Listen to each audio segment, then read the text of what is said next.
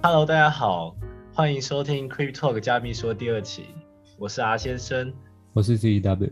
那么今天呢，我们主要想要讨论一下，就是关于元宇宙的话题，还有我们会稍微提到两个最近有在研究的币种，就是 Meta Hero 与 Abaddon。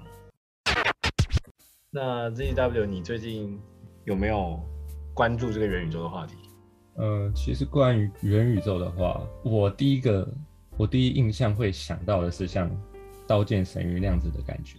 但是我们现在在参与的像 GameFi 或者是 NFT 这些项目，其实是有点低质量版的现在的 我们在玩的游戏吗？低低质量版，对啊，刀剑刀刀剑神域是我觉得应该不少人有看过啊。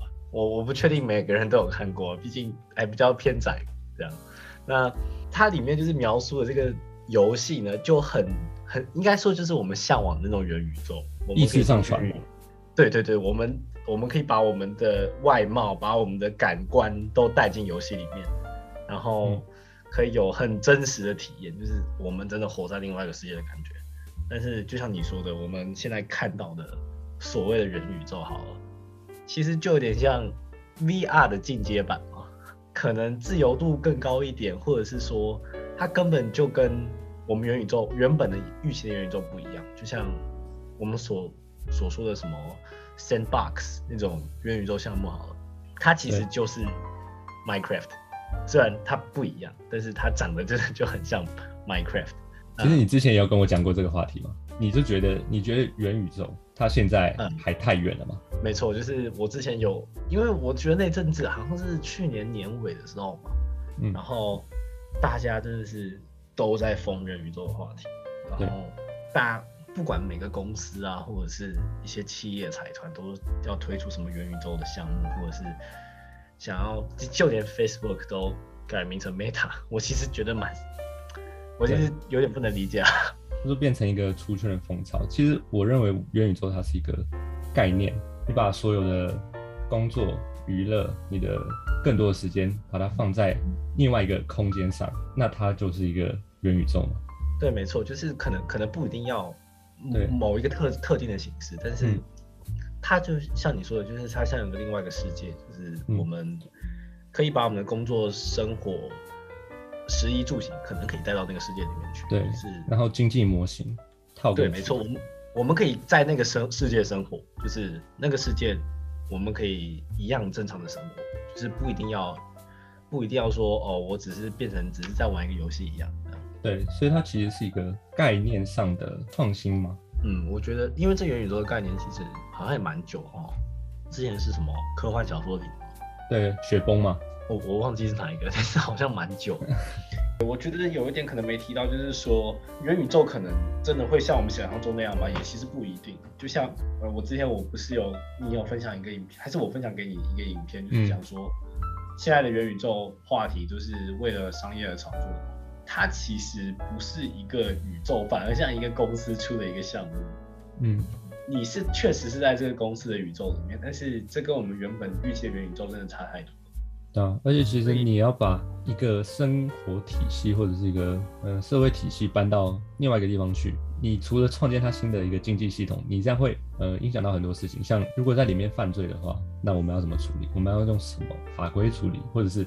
它需要用到法规吗？因为它不是去中心化的嘛。那我们把它的金融体系搬进去，要怎么用现现在的一个金融制度去治理里面呢？这些很多东西都是我们可能现在还想不到，需要很长的一段时间去发展。对，没错，可能可能元宇宙也不只是一个人构建出来的，它是很多人构建出来，然后连接在一起。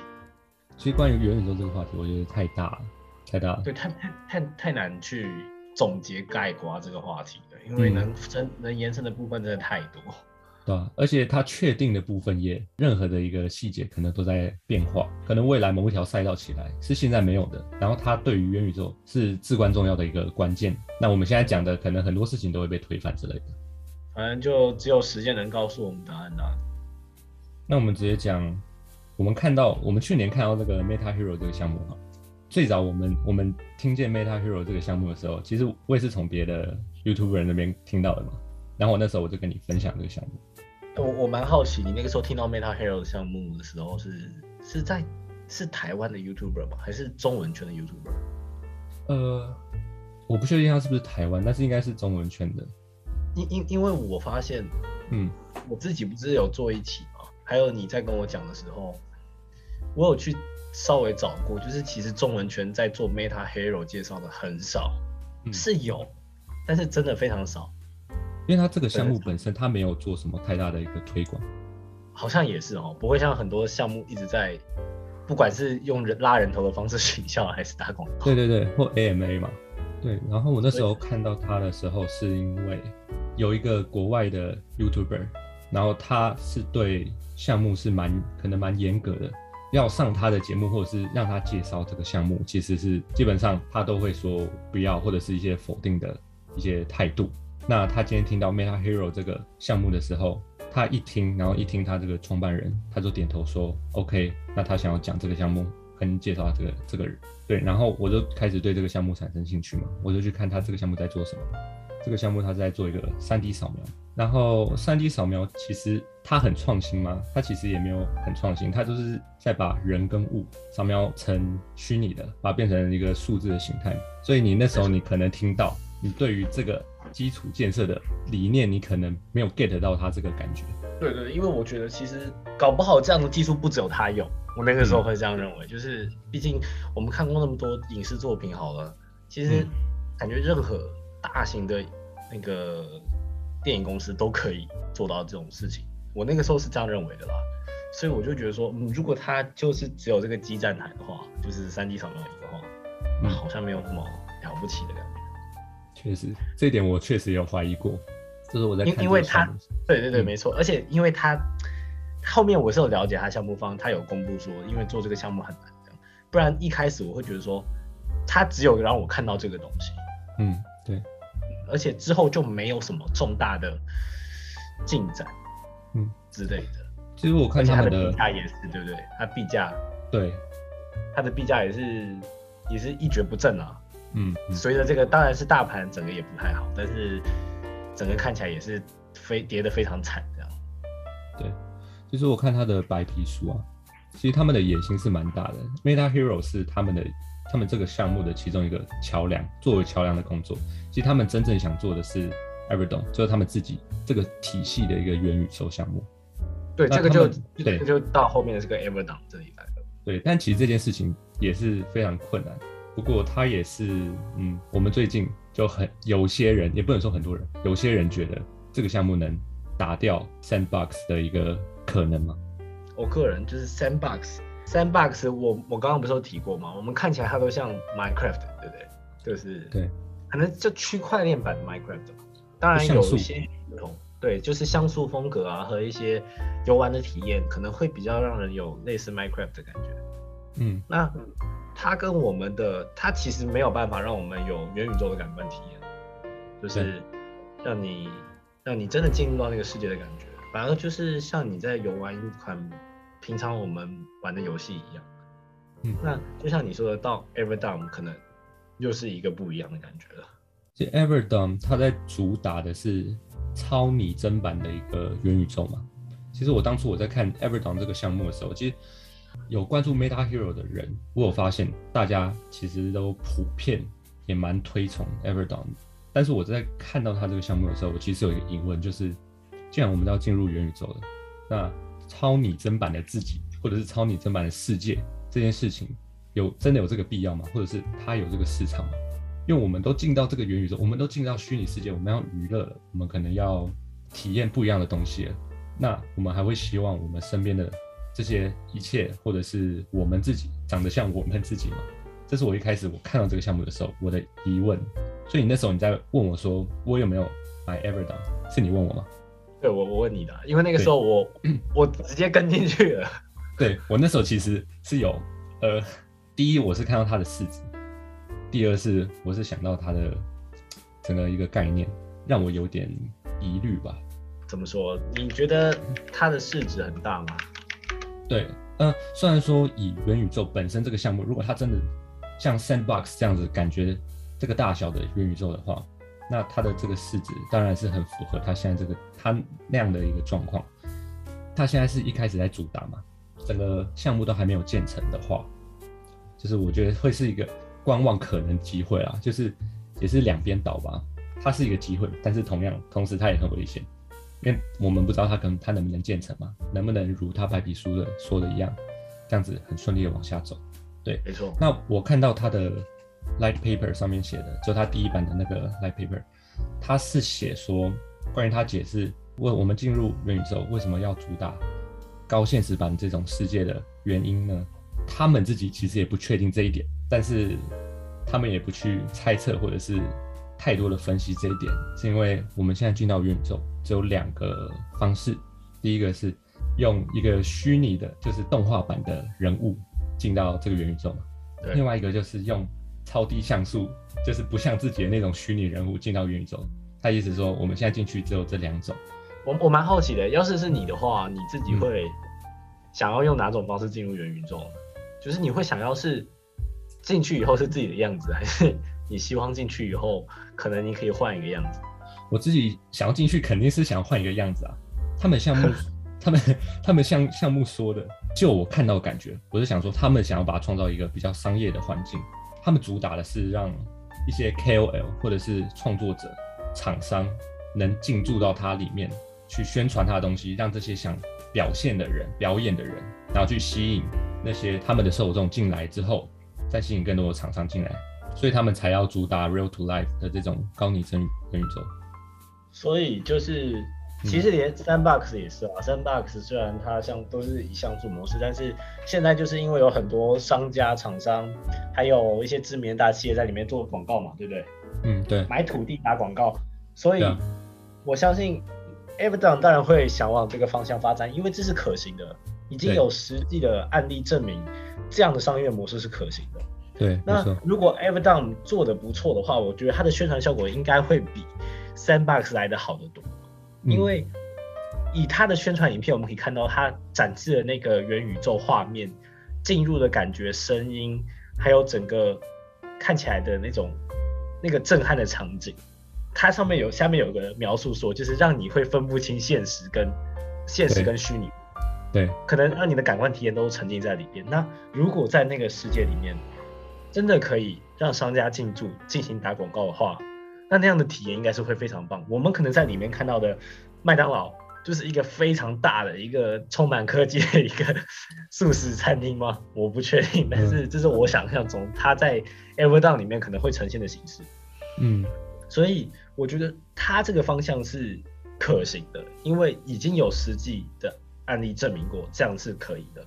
那就是问题就是说，它要怎么样去适应？这些商家去进驻呢？因为毕竟这些商家已经有进驻了 Sandbox 这样，那当然它的优势，它要怎么吸引的话，就当然是用它不一样的优势，跟 Sandbox 比不一样的优势就是它的高拟真，跟它整个完全不一样的环境这样。因为说实在，高拟真就是他们主打的东西，也是其他人、其他厂商比较难模仿嘛。因为我们也有看到说，Meta Hero 这个项目的合作公司 WDW 嘛。对 WTW，对他们一开始以为是 WOW，哇，哇，他合作过的厂商，我们那时候没有看到嘛？那个荷兰壳牌，然后对，没错，迪士尼，嘿，然后 Toyota 吗？有 Toyota，Toyota 吗？对，还有谁？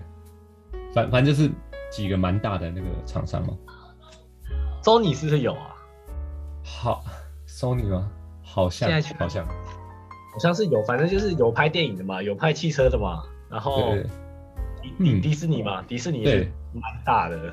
所以，我那时候想的，我那我那时候想法是，就算好，就就就算 Meta Hero 他今天本身想做的是元宇宙这个项目，他最终想做的是元宇宙项目，但是他没办法达成，他的这些设备或者是他的整个营运的模式，可以让他在现在的这个商业模式下生存，那他的。币它的股份就会有一定的价值，但是 Everdon 的话就是取决于元宇宙本身这个项目，它能不能把高拟真版的元宇宙推出去。我觉得，我觉得你把它分开看，就是 Everdon 跟 Meta Hero，但是以我的观点来说，你把它看在一起吗？我把它看在一起，因为首先他们的创办人都是同一个人，对不对？对，就是他是荷兰富豪吗？哎，对，其实说到创，其实说到创办人，他是一个蛮有名的连续创业家，他是波兰的创业家，对，波兰的，对。然后他在二零一七年的时候有进入福布斯一百富豪榜最年轻，对，最年轻的白手起家之一。所以以他自己来说，他就已经有很多成功的案例了，就是不管在经营企业或者是就商业这一块。然后他自己在起初进入呃投资。Meta Hero 这个项目的时候，他也投入了一千万他自己的本金。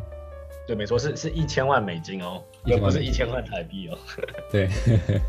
那我把它看在一起呢，不光是他的创办人是同一个人哈，再来就是，我觉得他为什么就是先推出 Meta Hero，在后面再用 Roadmap 去接上 Evergreen，这一切可能在他原先在规划这个项目蓝图的时候都已经想好。因为 Meta Hero 确实它是个基站，那它确实可以提供，不一定要进入 Everyday 的元宇宙，它可能可以进入不同的元宇宙。嗯哼。但是像 Everyday 它做的就是超拟真，嗯，它想让你进入这个世界里面去。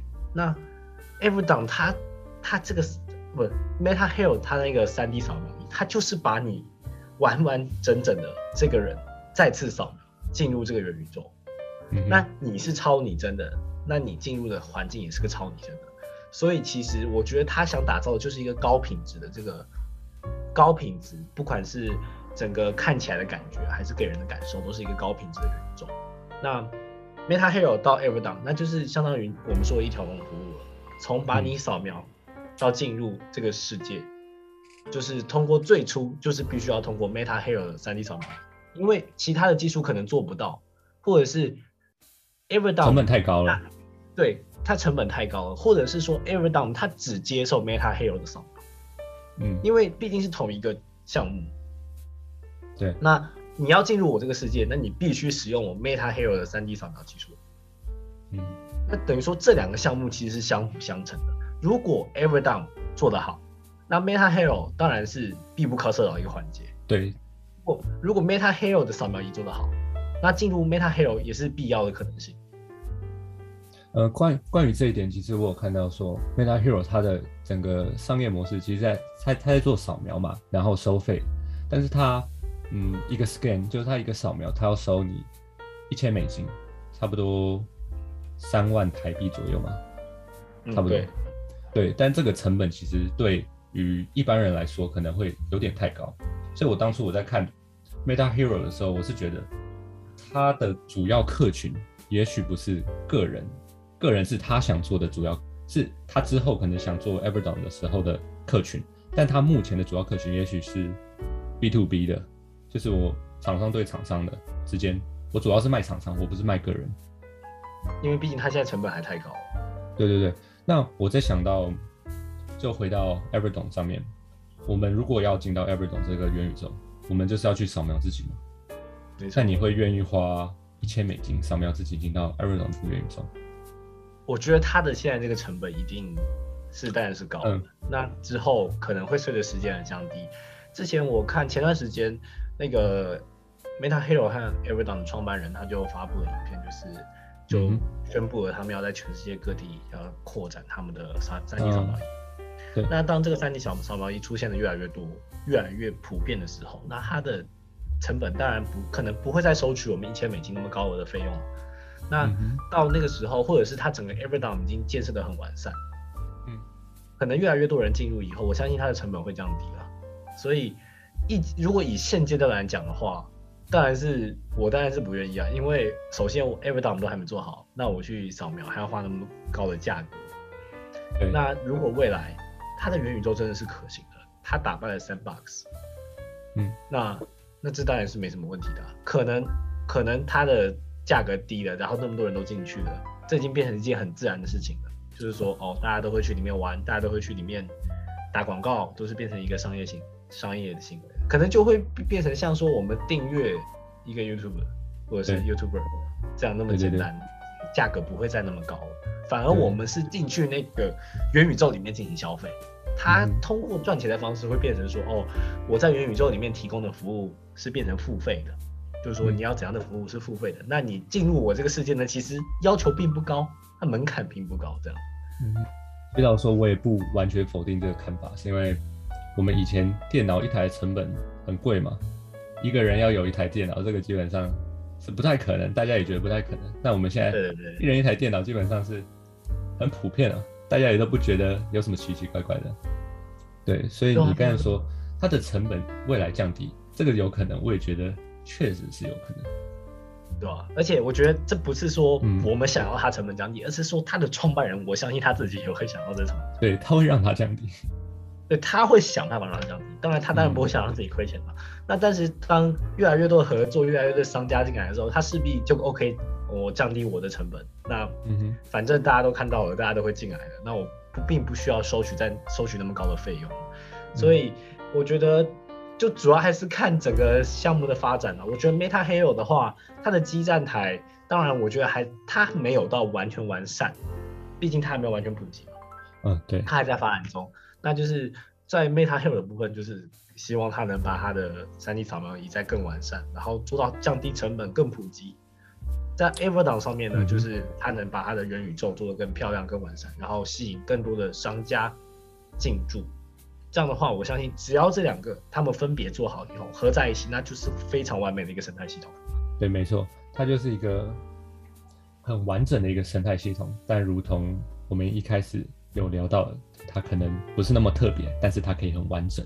因为我我也看到说，Meta Hero 的 Tokenomics 就是它的代币经济学，其实就是跟一般其他的项目没有什么太大两样，就是你交易，然后它会一部分可能 burn 掉，然后一部分加入流动池，然后一部分分配给其他持币人，然后它的 app，它的那个 app 目前也就只有，看币价的功能吧。对对对，目前就看它的币价功能，然后还有你持有多少。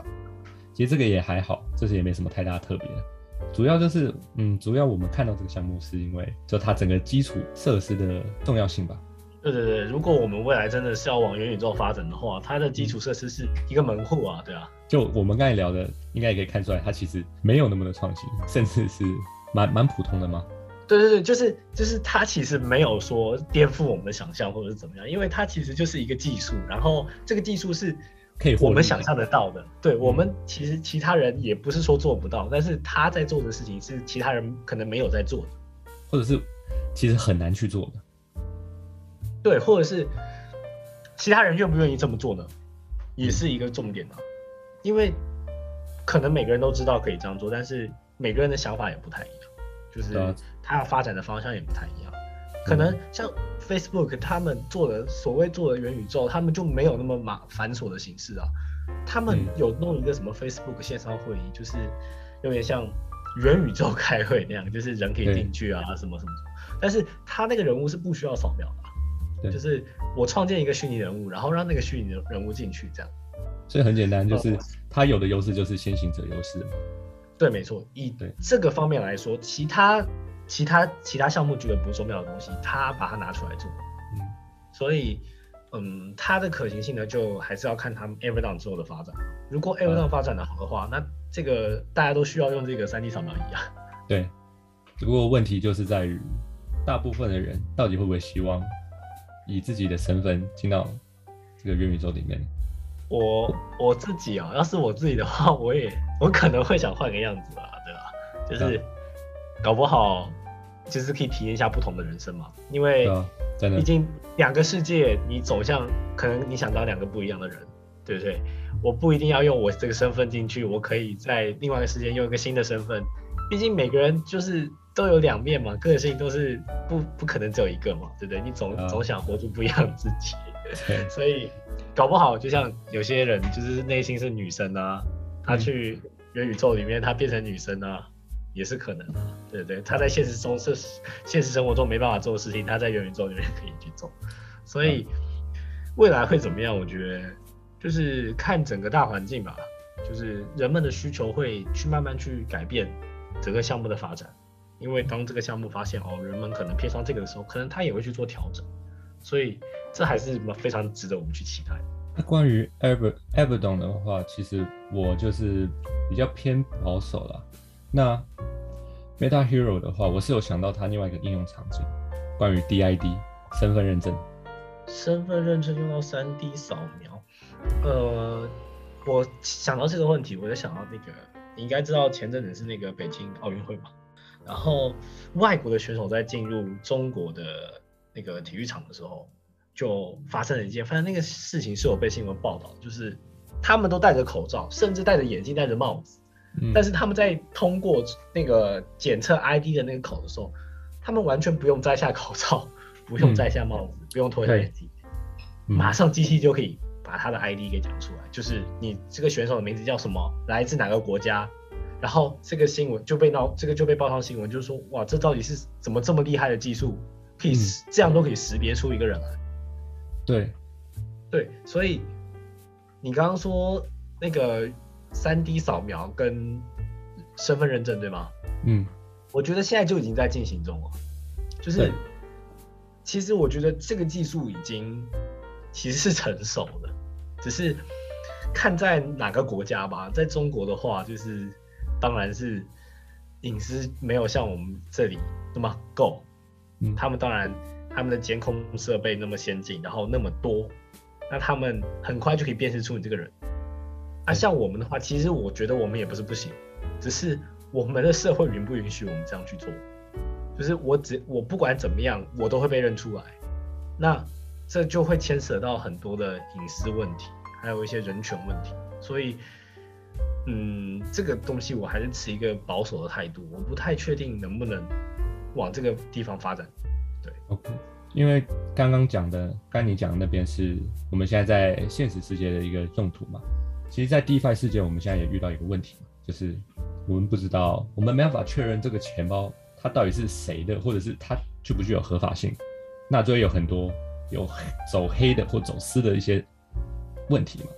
就他可能验证你，他不需要知道你太多详细的身份资讯，你的电话号码，他不需要知道你的姓名，他不需要知道你的身份证字号，但是他至少要确认你是一个合法的公民的这个身份。那我觉得或许 Meta Hero 如果在 DID 未来这这一条赛道起来的话，可能会占一个。